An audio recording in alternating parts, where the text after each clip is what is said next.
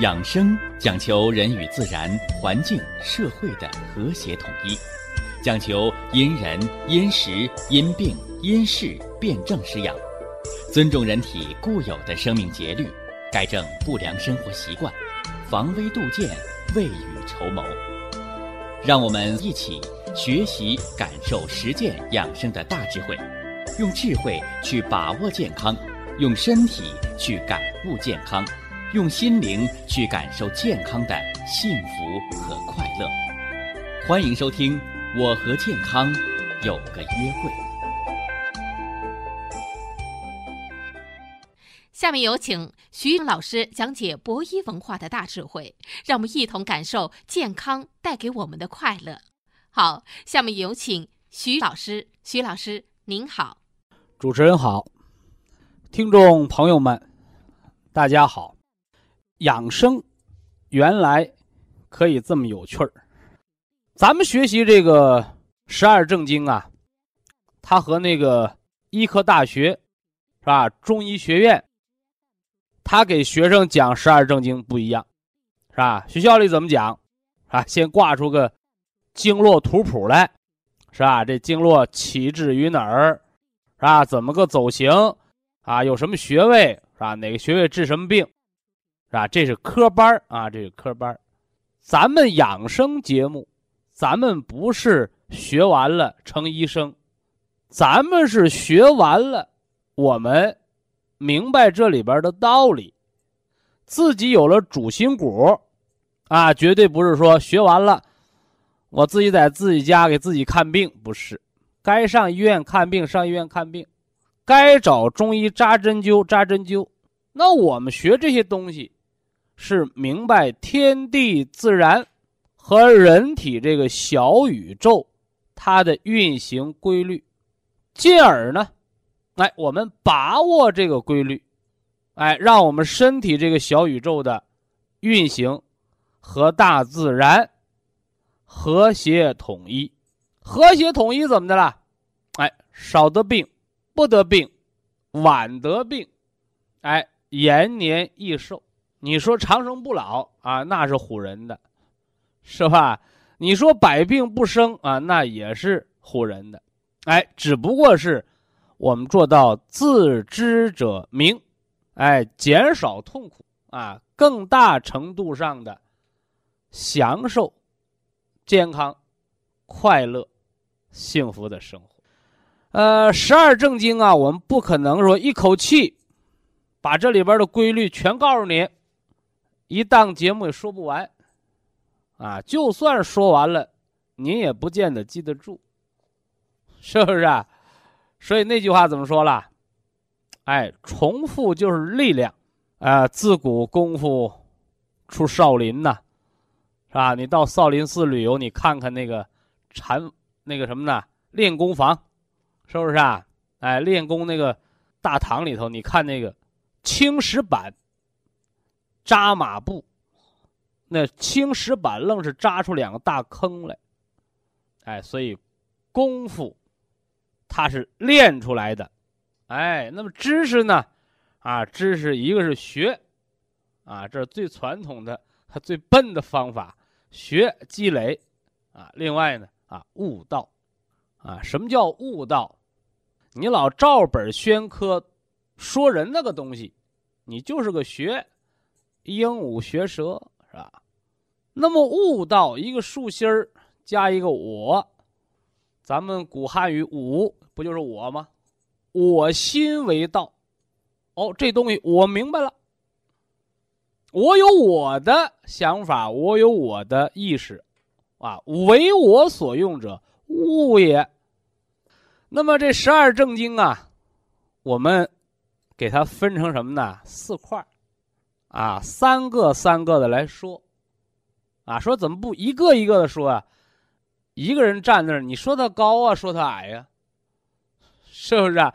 正所谓没有高山，显不出那底下的山谷啊，是不是啊？没有对比，何有鉴别？所以中医之道不离阴阳之理，是吧？皆法五行之术。啊，所以这里边的阴阳五行，阴和阳是对立统一的，五行是生克循环的。所以说，你单一个好了，我就把这胆经拿出来，是吧？啊，这胆经，啊，十二正经之首，是吧？它是十二正经的开始啊，很重要啊！把胆经保护好，天天按摩，天天敲，啊，你说好就好啊，啊，你凭什么说它重要啊？是吧？你这里边得有道理，啊？为什么说呃属属耗子的人？啊，属鼠的这个人他聪明伶俐啊，你是算命先生啊，你凭什么这么说啊？哎，所以这里头都有它的阴阳之理，所以咱们三个三个的说，哎，它就有对比了，是吧？子丑寅卯，子者是子鼠，老鼠是夜间活动的，啊，夜间活动的，那黑暗里边。两只滴溜溜，是吧？乱转的鼠目，是不是啊？哎，它能窥探一切事物，是吧？它是偷粮吃还是偷油喝呀？所以，一到深夜，万物宁静，哎，那老鼠是他的天下了，啊，他开始跑出来了。所以说呀，你看这个。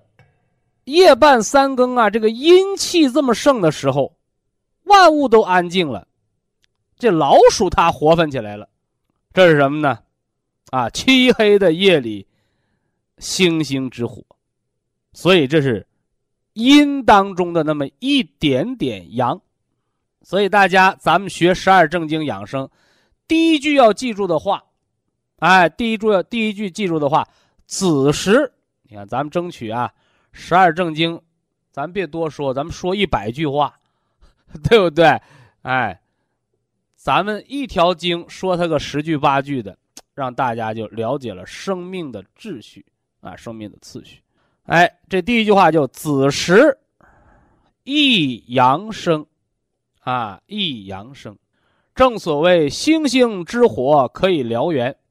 请问，这星星之火？是火塘子里边红红火火那一点火呢，还是无限黑暗当中那一点火呢？啊，答案是后者。所以这个子时，你说它是阴是阳啊？大家讲了一个误区，是吧？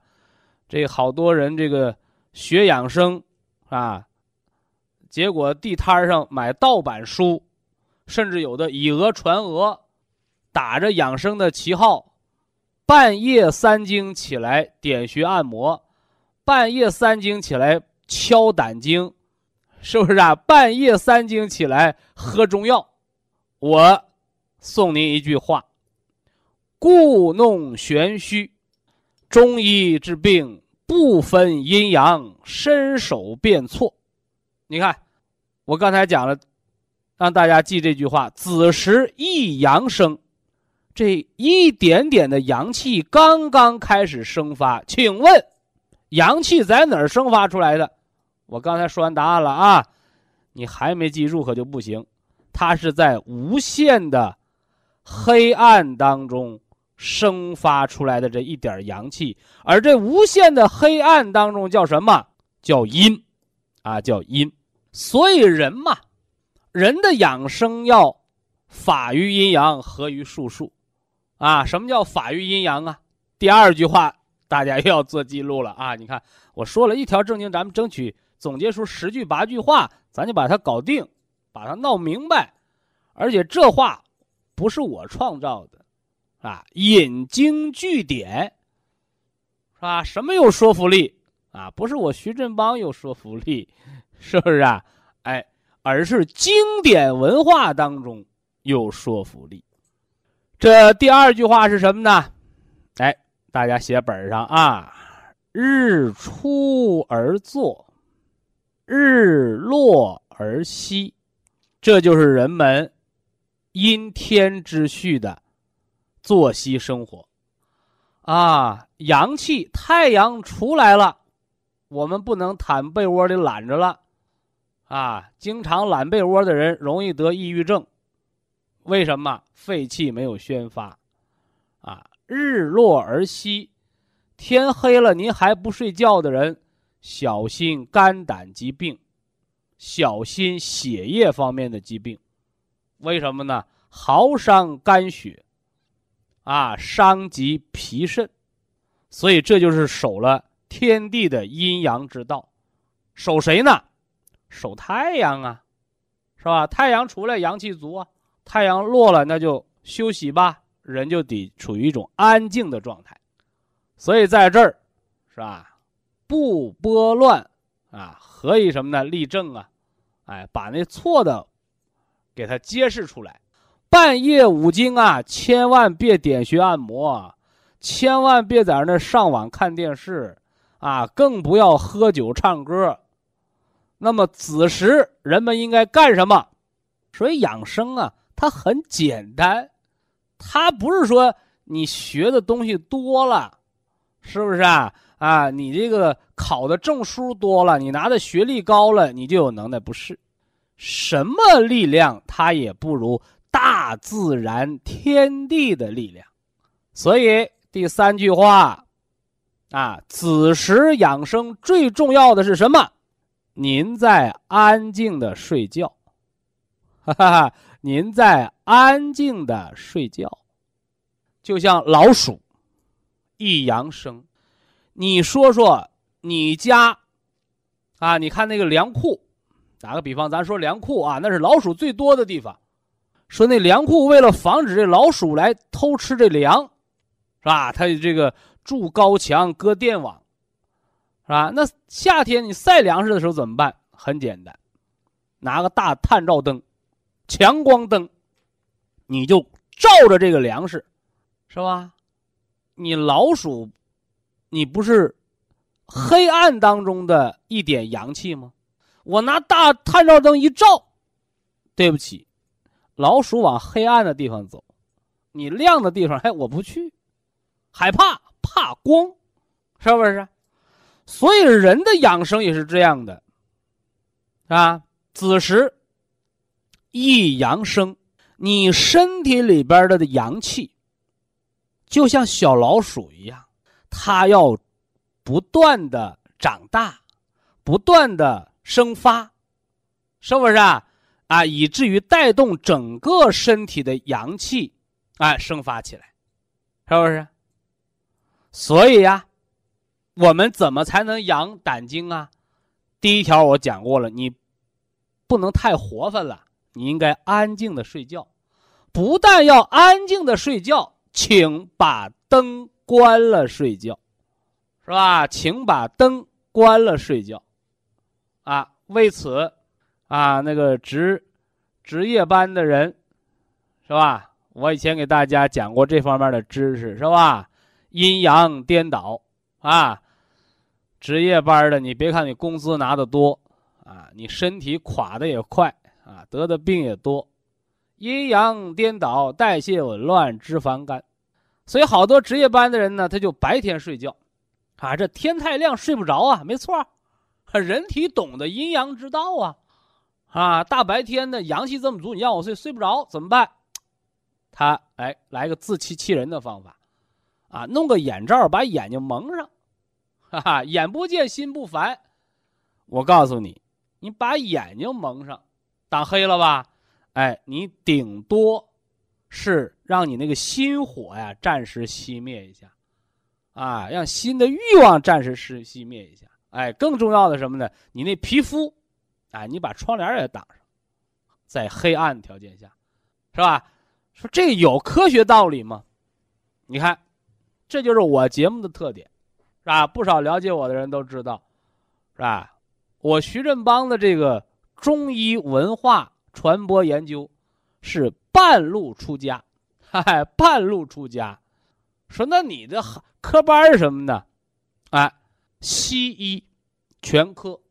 啊，医科大学学的是什么呢？西医，全科医生，临床医学的啊，搞临床医学的，不是搞基础医学的，是吧？所以我们站在西医的角度，啊，你看你打什么底儿就是什么根儿啊，老会问这科学吗？哦，我们调国外资料一看，啊，外国人研究说这人呐，睡觉的时候不能开灯，为什么呢？影响体内褪黑素的分泌。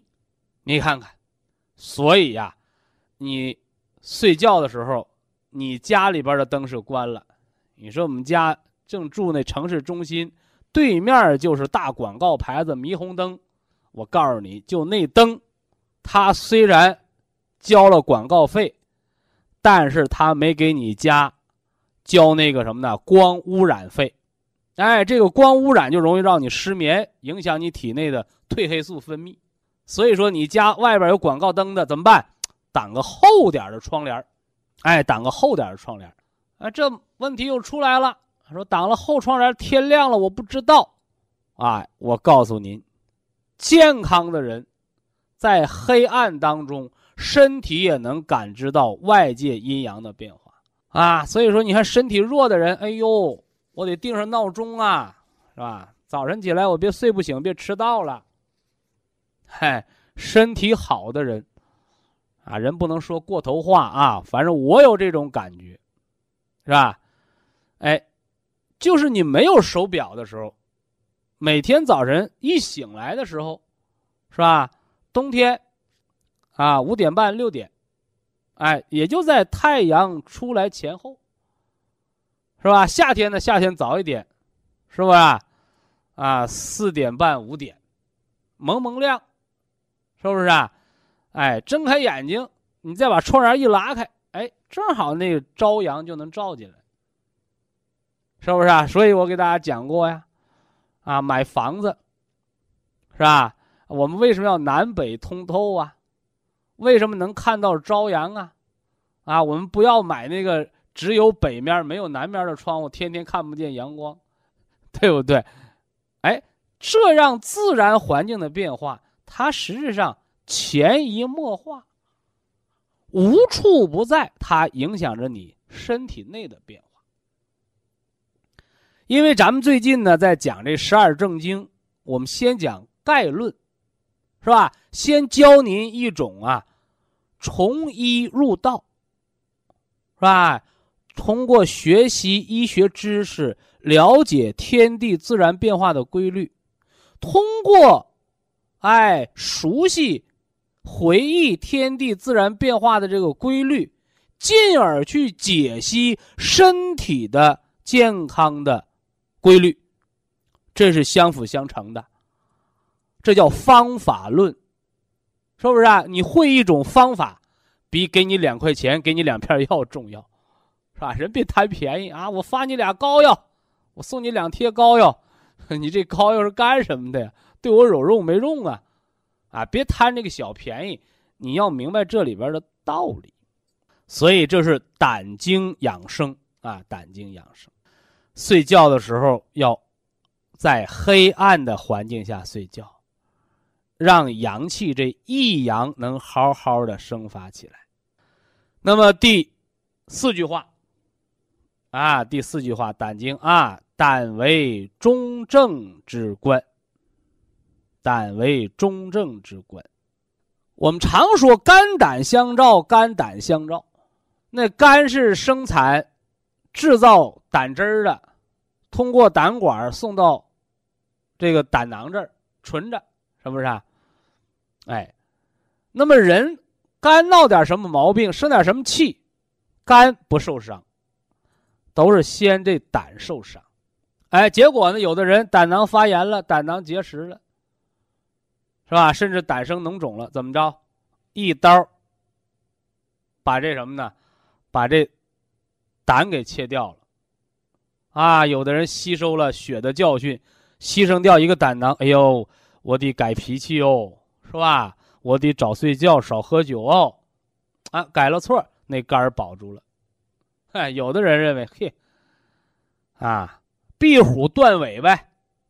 是吧？我闯个红灯，你罚了我钱，咱俩两清了。下次我接着闯，我有的是钱，我够你罚。下次你闯红灯，你碰着的是大货车，你再看看，那个不要钱，要命。所以呀，借助这一档节目，给收音机前所有的无胆英雄，啊，那些手术开刀，你已经摘掉了胆囊啊，已经形成了胆囊手术后慢性营养不良综合症的朋友，我给您提个醒，请您关爱您的肝脏。啊，请您关爱您的肝脏。为什么？因为您就一个胆囊，原来肝犯错误有胆囊这中正之官给他担着呢。啊，你可以把它切了，你还有一个什么呢？退步的地方。现在没胆囊了，下次病在肝的时候，你能切肝吗？切不了肝，那就要命。哎，所以这是肝胆相照之间的关系。那这儿既然说到了胆是中正之官，这个中正之官呢，有的古书上解释，啊，它就相当于这肝的一个副官，啊，副官相当于办公室主任、秘书给你办事儿的是吧？哎，哎，处理闲杂事务的啊，副官啊。呃，也有人解释呢，说这胆囊啊是肝的先锋官，啊，在前面冲锋陷阵的、抛头颅洒热血的，啊，这两种解法都有啊。但是说白了，啊，你这胆好不好，绝对不是胆囊自己作死，啊，一阴一阳为之道，五脏六腑当中，肝胆相照，肝为内脏。对应的这个阳，这个腑是胆囊。以下是广告时间。博一堂温馨提示：保健品只能起到保健作用，辅助调养；保健品不能代替药物，药物不能当做保健品长期误服。胆叫足少阳胆经。是吧？什么叫少阳啊？啊，阳气当中，它是最小的，啊，叫少阳啊，少阳。那比少阳大一点的呢？二阳是什么？二阳是阳明啊。比少阳和阳明更强大的那个阳气呢？阳气最强那个老阳，哈 哈那个老阳啊，老阳是太阳。啊，阳中最强的那是太阳啊，这是阳啊，五脏为阴，六腑为阳嘛，是吧？那么肝者将军之官，叫逐厥阴肝经，是吧？逐厥阴肝经啊，有不少朋友说，是不是肝脏都倔呀？哈哈，和那个倔两个概念啊，这也是阴阳的次序。啊，阴里边它也有阴阳的次序。呃，阴当中啊，阴气最最弱那个叫少阴，啊，叫少阴，啊，那么阴气排第二的呢叫厥阴，啊，厥阴，那阴气最盛的、最强的那叫老阴，啊，老阴也叫太阴，啊，就是大家伙说那生姜还是老的辣，是不是啊？哎，叫太阴啊。那么。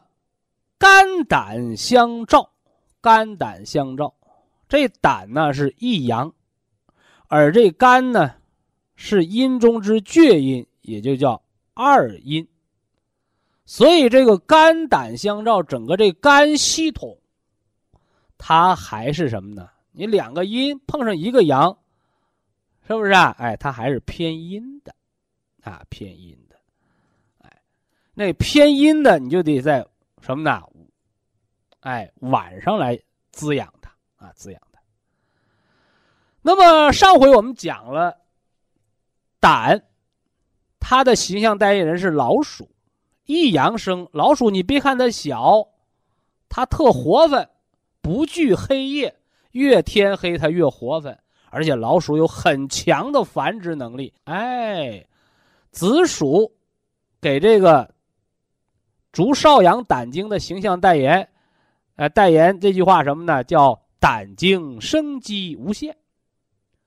所以《黄帝内经》当中啊，有这么句话，叫“凡十一脏皆取决于胆”，是不是？啊？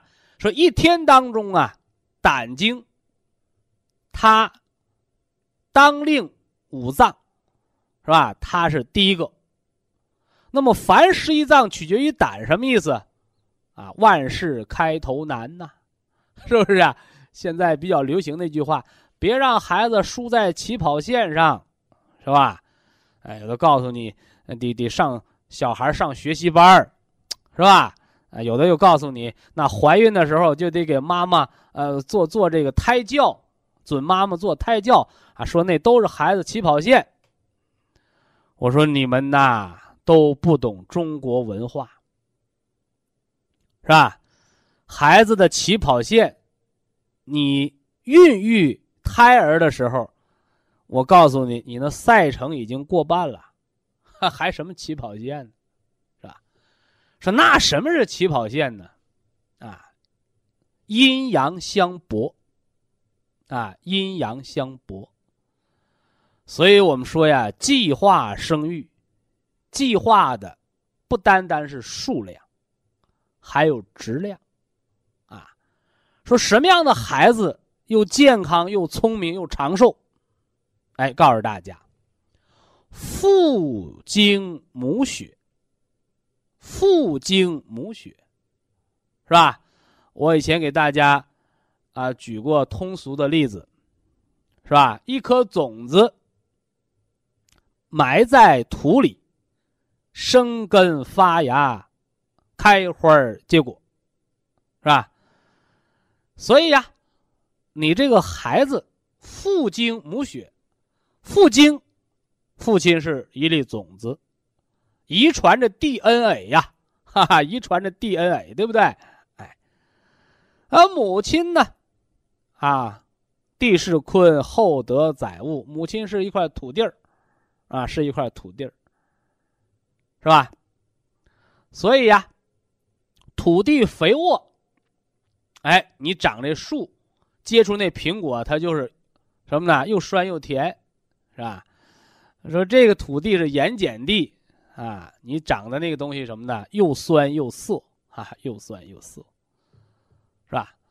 所以父亲母亲都很重要，但是你要论到说人生的起点从哪儿开始，哎，我告诉你，就是那个原始胎心音。比这个还要早，啊，比这个还要早，是什么呢？哎，是那小蝌蚪破壁，啊，扎根的时候。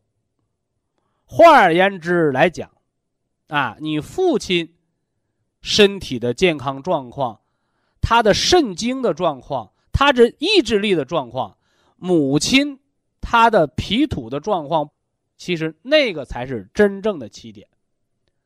所以呀，不要让孩子输在起跑线上，不是胎教，是吧？有的胎教叫来叫去，你怎么着了？啊，你中途流产了？啊，你不起跑线吗？啊，说起跑线是什么呢？哎，是孕前检查，是吧？啊，孕前检查父精母血足不足？哎，这个很重要啊！哎，这是这个。闲言了是吧？咱们闲言少叙，咱得书归正文是吧？说这个肝，啊，说这肝，讲是第五条是吧？肝者将军之官，啊，说这个将军是一介武夫啊，还是文武双全呢？是吧？我们现在一说将军，好多人就想到带兵打仗啊，不对啊，不对。因为这个“甘者将军之官”是源自于那个《黄帝内经》里边原文的话啊，所以《黄帝内经》那个时代，什么叫将军啊？那了不得，啊，那是相当于大元帅啊，相当于大元帅，能文能武啊，运筹帷幄之中，决胜千里之外。所以呀，这个“甘者将军之官”，他是人能力的体现啊，他是人能力的体现，是吧？那么肝藏血，啊，肝者将军之官，藏血，是吧？说这将军怎么还管仓库保管员呢？那可不是仓库保管员，啊，那是啥呀？啊，那是国家财政部，是不是？啊？国家的一切钱粮都他说了算。啊，说那不对呀，肝藏着血，肝还主生发，是吧？你肝藏着血，是吧？你是财政部啊，你管着银行的钱，这钱得用到该用的地方。所以说，你看，肝藏血，肝主生发，肝藏的血不是给肝儿自己用的，是给五脏六腑、四肢百节，是给全身的生命来用的。啊，所以这个大将军了不得。啊，这个大将军，这个要宰相肚里能乘船，啊，他得大，你肝藏血呀，所以说你像那个胆一样。你也用老鼠作为他的形象代言人，他能藏多少？啊，所以那个年代，啊，人们常见到的说肚子最大的，啊，肚子最大的东西是什么？是老牛啊，是不是啊？老牛的肚子最大哦，最能藏，是吧？啊，不但藏，你还得生发呀，啊，还得生发呀，是吧，哎，这老牛勤勤恳恳。啊，能干活而且这老牛啊，它不毛躁。啊，不毛躁，你不像啊那个什么驴呀、马呀，是吧？你看那马拉个马车，跑跑挺好，一遇到人多惊了。所以说，这个牛它是很稳重、很踏实、很有后劲。所以呀。叫甘者将军之官，用牛来做他的形象代言人，是吧？一个是用牛做形象代言，一个说这肝血藏的多，二是说肝的这个将军之官踏实肯干，啊，踏实肯干，是吧？而且呢，你看这牛。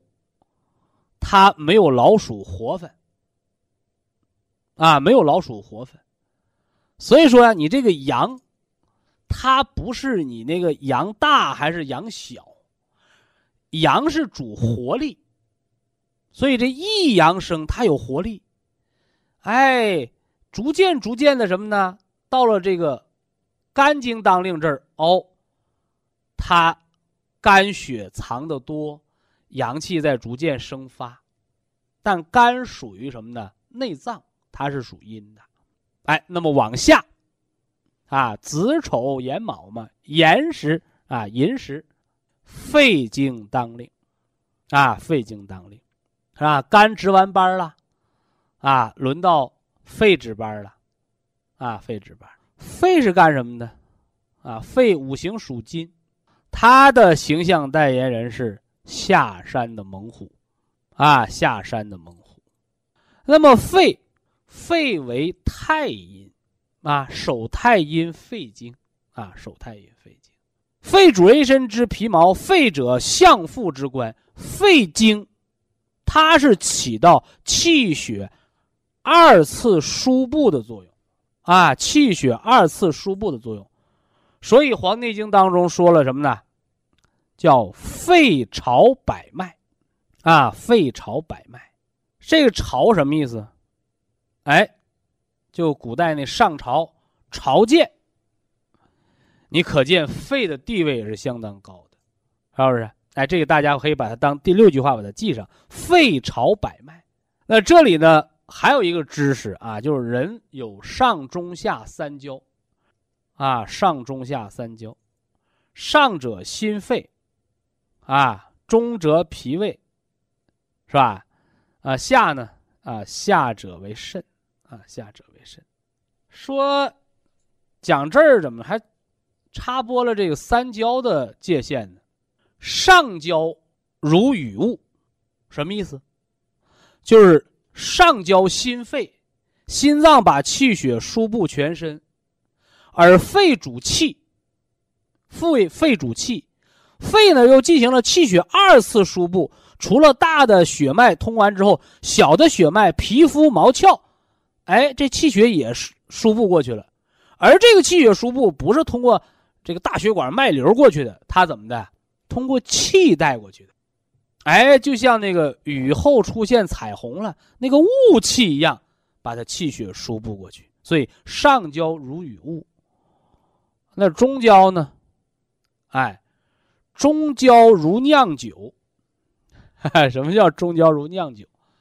啊，说我们吃五谷杂粮，啊，最后呢，这五谷杂粮啊，在脾胃这儿生清化浊，啊，啊，这清气，啊，这清的，啊，变成了什么呢？气血滋润这个五脏，啊，而这浊的呢，浊的变成糟粕残渣排出体外。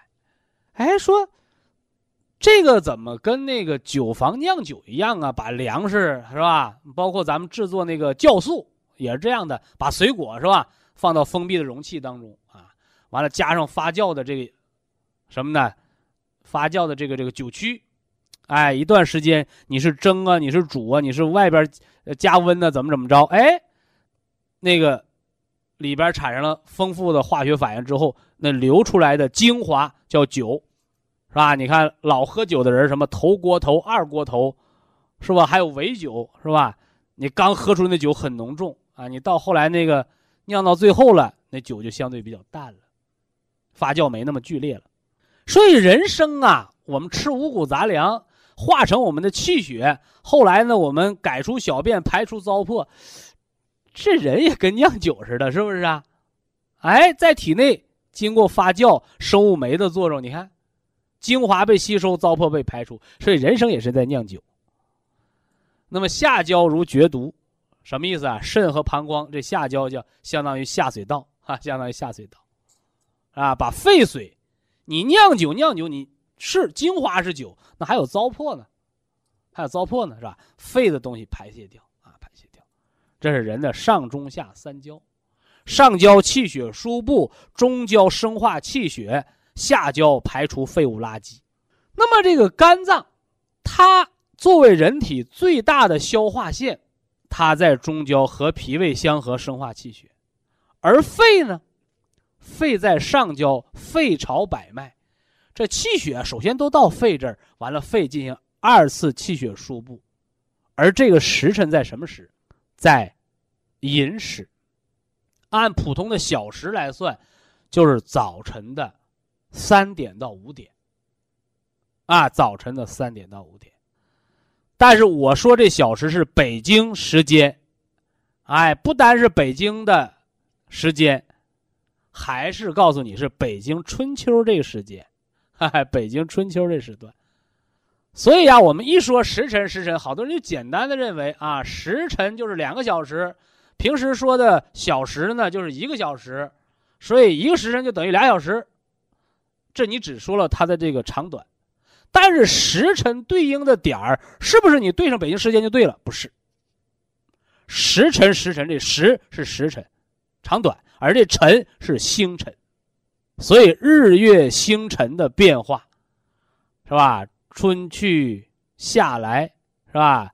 寒来暑往，春夏秋冬的变化，日出日落的变化，所以我们看时辰。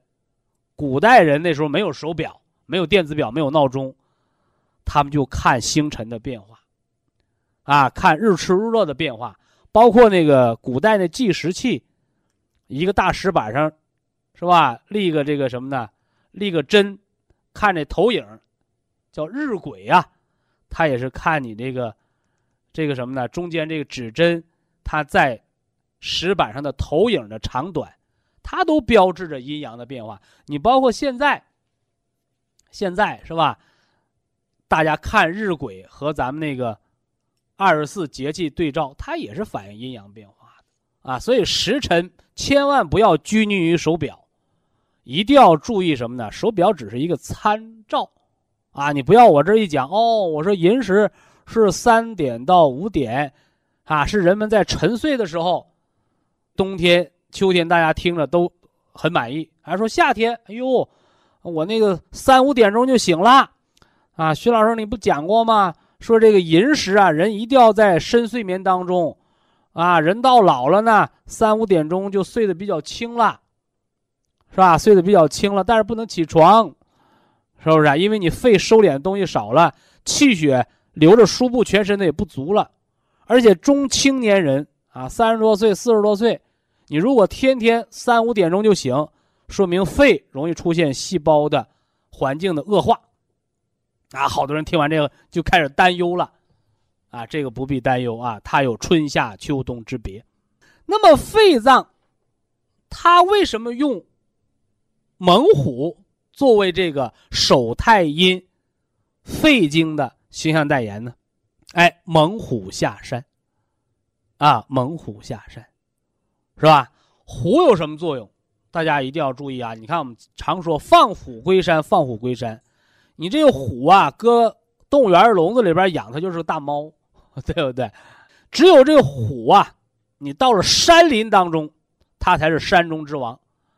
所以呀，你虎要掉水里呢，叫虎落平阳被犬欺，是吧？你你虎落到水里头了，是吧？平地里头了，你可能几条狗还把这虎给掐死了呢，叫虎落平阳被犬欺，这是啊有古语为证的，是不是？啊那么老虎最猛的是什么？是下山虎，啊，下山虎。所以下山的猛虎它是很凶猛、很有杀气的。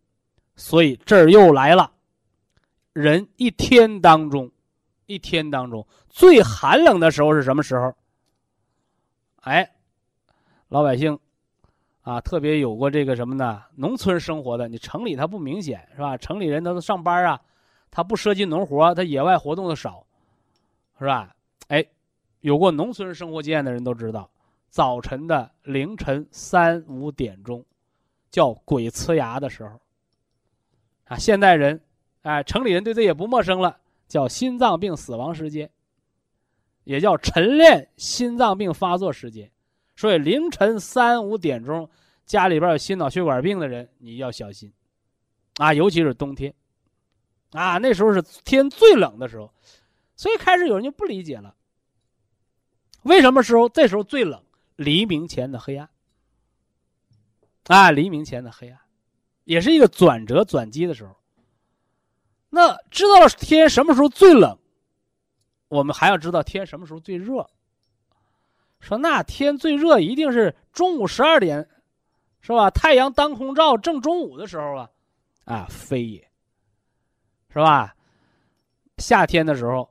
啊，那高温警报是吧？啊，什么南方哪块三十五度了，三十六度、三十七度，高烧天气，有的地方气温达到四十一度。你看的逐个小时报几点？不是十二点，下午两点到三点之间，下午两三点钟。所以呀，阴阳变化、天时的变化和地气的变化，它是有一个时间差的。那么寅虎、寅时肺经当令的时候，要再好好睡觉，要再好好睡觉，养肺气，就是养好全身的气血二次输布，也是养人的免疫力，啊，也是养人的免疫力。那么过了寅时，那你看都是一表一里嘛，手太阴肺经，是吧？那对应的府呢，就是手阳明大肠经。啊，手阳明大肠经，这大肠经是传导之官，啊，传导之官，传导是干什么的？传导就是排除废物垃圾的。非常感谢徐正邦老师的精彩讲解。下面有请打通热线的朋友，这位朋友您好。您好。啊，尊敬的徐老师您好。哎。啊，我是吉林市的博宇有缘人，咱吉林听众啊，老用户了。嗯嗯。啊，我从博医堂一开始成立啊，就听徐老师讲课。哦。呃，并开始用咱们博医堂的产品为我母亲呢调理疾病。哦。啊，我母亲今年是七十九岁。哟，好哦。啊，他患有多种慢性疾病啊，有严重的冠心病，再一个心律失常、快速性人有病不耽误长寿。啊。四性早搏，性功能是三级，哎呦呦，还有高血压也是三级，二型糖尿病。你那个三级的意思，高血压的三级的意思，就是到了什么呢？到了冠心病的阶段。啊，这个大夫说是极高危人群。哦，那就不对了，那就不叫三级了，啊，叫三期。啊，三期。三期就到了中风的阶段。啊，他说。因为级比那个期矮一截。啊我给大家讲心功能的时候也是，你心功能这个一级那是健康的，二级啊那那它和这个什么呢？心衰就配上了一度心衰，二级啊心功能，它是对照的。啊。你那叫三期高啊血压。对，，三期高血压，哎，差一个嗯字儿，差差一个台阶呢啊。嗯，嗯。完再一个是二型糖尿病，糖尿病还有肾病，嗯，有有有，嗯，完现在是还有啥呢？就是老年性脑萎缩，嗯，呃，老慢支，还有慢性阻塞性肺气肿。这不少啊，这病。啊，完了，然后这几年呢，我通过听徐老师讲课，按徐老师那些方法呀，给我母亲喝保元汤，用咱们博益堂的产品。现在我母亲这个心脏呢有了很大的好转，哦就是心功能提高了，用不用吸氧气？现在不用吸氧。自己能啊走能撂。啊，现在能了，以前吧哈下楼下不了，就现在呢能每天下一次楼了。哦那你就下降一级了啊，啊，完了呢、嗯就不叫三期高血压了。嗯、嗯比那个呃也有劲儿了。嗯，呃，再一个，过去一感冒啊就犯心脏病就得住院，今年感冒两次了，吃点药买点小药吃上就啊好了，也没住院那不住院咱就不担心呐。啊。他现在这个早搏也没有了，嗯，嗯，再一个就是，呃，那个肺气肿这地方也挺好的，完哎给他排片儿，现在是肺纹理紊乱了，啊哦，那紊乱不错啊嗯，呐，这也挺好的，那挺不错了，那就。你对健康人来讲，那紊乱那是炎症。他现在有一个啥事儿挺难的，我就嗯想请徐老师啊，能得到徐老师的哎呀，帮助。不不客气，不客气啊。嗯，他就是这个高血压吧，那个以前我们就是吃咱们这个产品也不用吃降压药，哦完了就调理挺好。对，但是今年就这下半年开始哈，他的血压吧就开始高了，开始多高？高，现在是血压在早晨起来是一百一，低压一百二，完了高压是一百七、一百八之间。哦，嗯，这个原来就光吃咱们这个产品，不吃降压药。现在我给他吃上中药降压也不行，又加上西药降压也不行。哎，早晨起来是五点钟起来也是这个血压，六点钟起来也是这个血压。呃，完然后呢，你要是不给他吃药呢，等到白天的时候呢，哎，血压又正常了，又啊九十、哎一百四、一百五，哎就这样式儿的了。但是你早晨你不吃药也不行，完下午还有一阵儿。血压一上来了，我说那也不能总吃降压药啊，我搁咱们那个木梳给他梳吧，给他梳一会儿，血压下去了，完这一下午就好了。好，第二天还这样，这半年就这样了。呃这，个半年多了这种情况。对，哦哦嗯，呐，完再一个就是血糖，血糖也是，血糖原来吧哈也是吃咱们产产品，这个也不吃中药，也是这半年开始，哎，这血糖也上来了，空腹血糖在十二到十四期间，那个餐后是十七、十八这两溜儿，啊，十五、十六、十七、十八这两溜儿，完了然后吧哈，我就给他吃的中药降糖加上了，也不行，现在给他吃上诺和龙啥的了。也不行，也是这个血糖。完你不吃药吧？后来我品了两次，我说啥也不吃，不吃药也是这样，吃药也是这样。嗯，完再一个我给你个答案啊，啊。我给你个答案，啊。说吃药了也不降下来，啊。呃，不吃药呢，慢慢的也能平稳回来。啊。这种情况下，到底吃药还是不吃药呢？啊。你要如果是三四十岁的人，啊。你忙着工作，忙着学习，那我啊告诉你，图方便吃。啊。老太太啊。八十岁，啊咱别八十岁，七十岁往上的，啊你宁可多忙活一会儿，啊别图简单的吃药物。啊为什么呢？这就是说明他这个间歇性功能障碍了，啊间歇性功能障碍了。啊你中药也好，你西药、降压药、降糖药也好，啊你最后不是说这药这这么好使，吃上就下来，啊。不是的，啊。它是药到你体内激发你体内的什么激素啊、呃肝肾呢，让他们调功能去干活。啊。而且就在吉林，前段时间我讲了，有个同事家的亲属，八十几岁老太太，啊。也是二十多年糖尿病，啊。因为一个小感冒，结果住院了，啊。挂地药瓶嘛，啊。是吧？寻思打打针，呃，有个七天咋还不出院了，啊结果七天就没出院，啊。前门进后门走，啊。治没了。啊。那有人说，朋友说，那是不是医疗事故给治死了？非也，嗯因为老人的肝肾功能很弱，啊。你有个小病的时候，你自我能恢复过来，恢复过来。啊。如果用药过多，肝肾啊扛不动，走向啊另一个衰竭，就是要命的路。啊。所以我的意见是，这半年啊。只是数字高，啊，感觉还稳定，对。你就要知道我那句话的意义了。嗯。感觉是第一的，嗯。数字是第二的。嗯。咱们七十九岁，只要活蹦乱跳的，总比吃成衰竭了，给你插一身管子，问你透析不，让你嗯。交几万块钱抵押金，比那嗯。强。啊就是老太太七十九，身体健健康康的，睡觉当中无疾而终，就是没了，嗯。咱们心里边也坦然。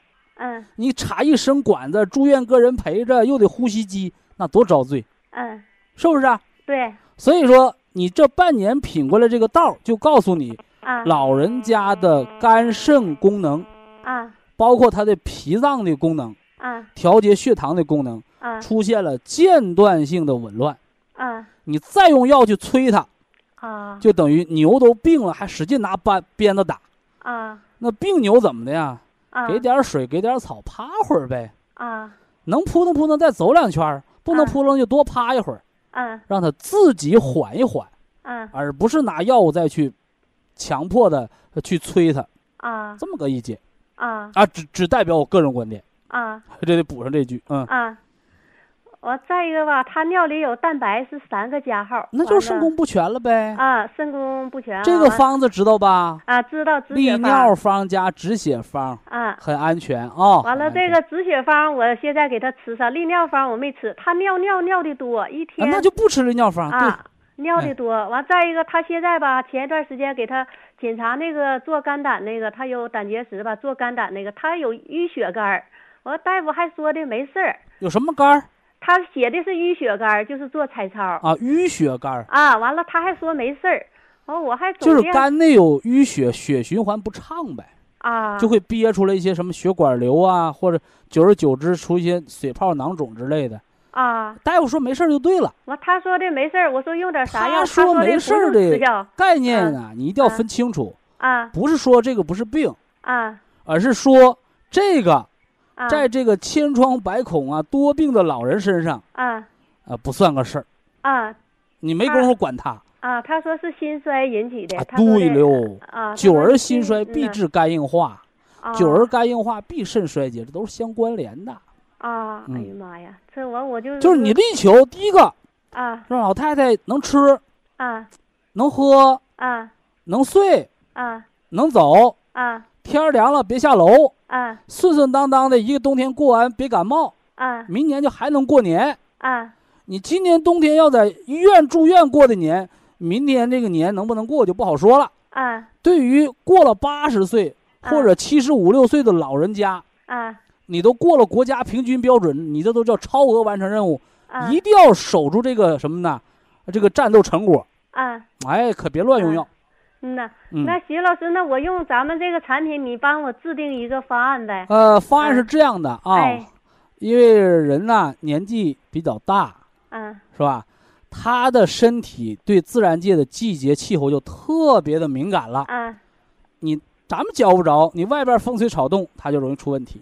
嗯所以呢，现在呢，嗯你还是给他调好脾。嗯现在一直到新年前后，嗯或者你知道，就是下大雪前后，嗯没到下大雪封山的时候，嗯你就给他早晨吃绿的，嗯晚上吃金的。嗯下完大雪了，嗯实实在在的冬天了，嗯给他吃什么呢？早晨吃金的，嗯晚上吃黑的，嗯这是五脏调节的方案。嗯，嗯，能听明白不？能听明白？那哎姜黄胶囊啥的用吃不？你那个肝儿是淤血所致，啊，不是化学性损伤，就是啊，我也没敢给他吃，我寻思问问你。嗯不是化学性损伤。啊但是你要知道，这个姜黄胶囊啊本身里边，你看成分啊、啊姜黄啊、丹参呐、之类的啊青皮，啊就是来化肝脏淤血的。啊就是我姜黄胶囊是调化学性肝损伤。啊。我一说化学这俩字，好多人比较敏感。啊。你是不是姜黄胶囊有化学东西，俩化学一勾兑呀、啊。不是啊，啊。它是纯天然提取的姜黄、姜黄素，啊。用姜黄这种天然的植物啊。去中和化学的损害。啊。你有心衰、有肝的淤血，我推荐你可以吃六粒儿，六粒儿最少量六粒儿。六粒儿吃完了，你看看手指盖儿，啊摸摸头发茬，是不是啊？走道伸伸腿儿，你知道那肝见不见效果？三个月之后你就知道还买不买，还吃不吃了。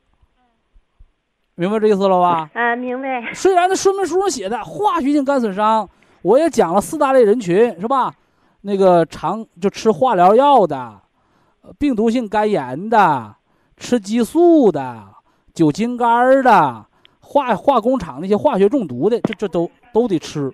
啊。而你这个是心衰导致肝郁，人大夫已经看着肝有淤血了，淤血团了，啊。你给他按最少量吃六粒儿，啊吃六粒儿。我没指望能把它治好。嗯。六粒儿能让它改善，补了姜黄对肝和心有好处，就赢、啊啊。就赢啊！啊。哎，那徐老师，你说那安泰胶囊用不用？我现在是吃八粒儿，用不用再给它加上四粒儿？呃不加，不加，还那么加吃啊哎，就是人过了八十岁，吃保健品也不要随便加量。啊哎，你有半条命那个指标你加，你没有不加。啊！嗯，平时普参糖也是八粒儿，八粒儿啊！我现在一直就12粒给他吃十二粒儿的，完了辅酶给他吃的是四粒儿啊，辅酶四粒儿行。啊嗯，普参糖啊八粒儿啊，吃八粒儿哈山代的八粒儿。啊你要说这阵儿感冒啦，啊或者这阵儿喘下不了楼，那那就十二啊粒儿哦。那我就因为那个啊山代的里边有蓝莓，啊你那肝儿、内脏都有淤血，别的小血管也防止不通。嗯蓝莓通啊，通小血管。嗯，嗯，完了那个硒我给他吃四粒呢，每天晚上啊硒吃四粒保肝嘛，啊排毒。啊！微量元素硒是排毒之王啊。嗯我，就是晚上一次性给他吃的，吃完饭吃的你把它该吃的，早晨起来倒个小盒里头，啊。就这些这天吃完，它分啊。几顿吃都行。啊。完了呢，养成这个习惯，啊。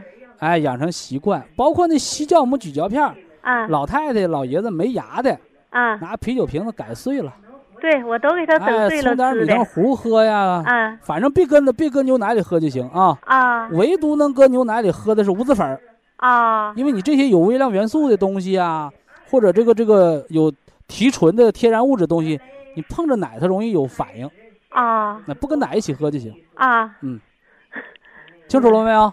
听明白了。嗯嗯，嗯呐，那徐老师，那谢谢你。哎，不客气不客气，哎祝愿老太太健健康康、长命百岁啊！哎，好，谢是个谢多病的。老太太，就得把这个多事之秋啊，这得平稳过渡啊。哎，好的。好了，哎，好，那再见，啊！徐老师减少化学药物，尽量采取自然保护啊。好，非常感谢徐正邦老师，我们明天同一时间再会。